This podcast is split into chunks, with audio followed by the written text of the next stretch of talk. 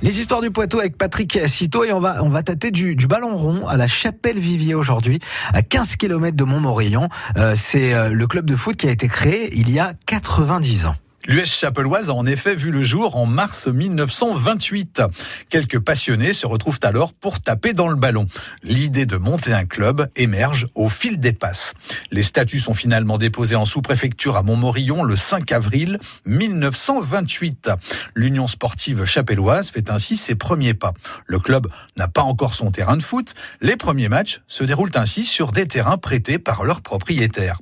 Après une interruption pendant la Seconde Guerre mondiale, le club reprend le chemin des championnats avec une nouvelle équipe.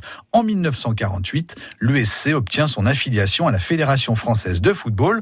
70 ans plus tard, le club poursuit sa route au cœur des championnats amateurs. Et quelle est l'origine euh, du nom de la Chapelle Vivier? Le nom de la commune apparaît pour la première fois dans un document datant de 924. Le village est ensuite mentionné sous la forme de la chapelle de Vivier en 1452.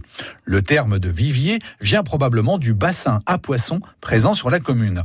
Il représente alors une réserve de nourriture essentielle pour les habitants et notamment les religieux du village. L'église romane placée sous la protection de Saint-Étienne et sa chapelle ayant probablement inspiré la première partie du nom de la commune.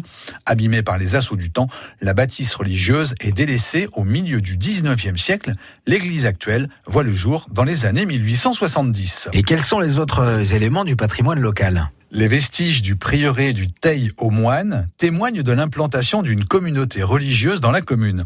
Une tour du XIIe siècle, qui faisait partie du logis prioral, est encore visible de nos jours. Le moulin de la Forge est également une des traces du passé de la commune. Il est mentionné dès 1536 dans un acte du prieuré et connaîtra une longue période de fonctionnement. Situé à 300 mètres du bourg, l'étang de pêche communal du Mouchet est pour sa part doté de tables de pique-nique et de jeux pour les enfants, de quoi passer un bon moment en famille dans ce petit coin de la Vienne. Une histoire bien sûr qu'on peut retrouver tout de suite hein, sur francebleu.fr.